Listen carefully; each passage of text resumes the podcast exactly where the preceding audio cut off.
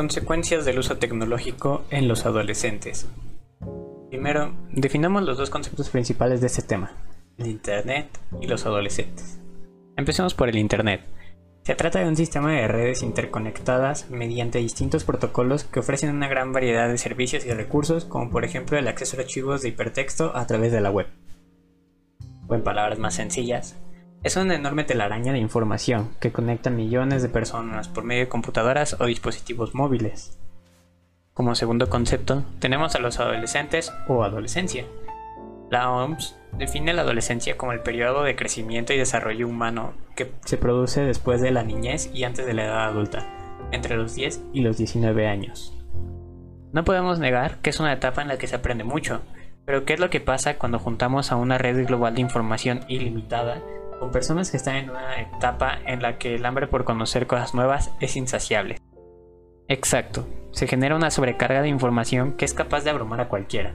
A esto hay que aumentarle que no toda la información en Internet es real, por lo que puede llenarse de información falsa que los lleve a cometer errores que pueden ser graves.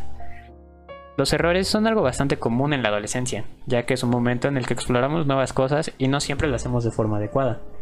El inconveniente es cuando tu familia te limita de más o te recalca tus errores, ya que esto puede llevar a un estrés y aislamiento familiar, los cuales son problemas que si no se contrarrestan a tiempo pueden ser un problema demasiado grave.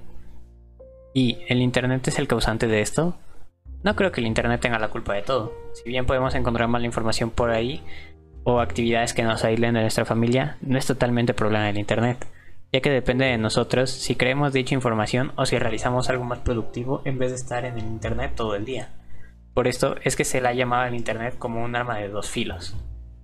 La mejor solución a los problemas familiares es poner ciertas limitaciones al uso de Internet, aunque puede traer algunos problemas con los hijos. O bien, hablarle directamente en familia para concientizar lo que el Internet puede llegar a hacer con las relaciones personales.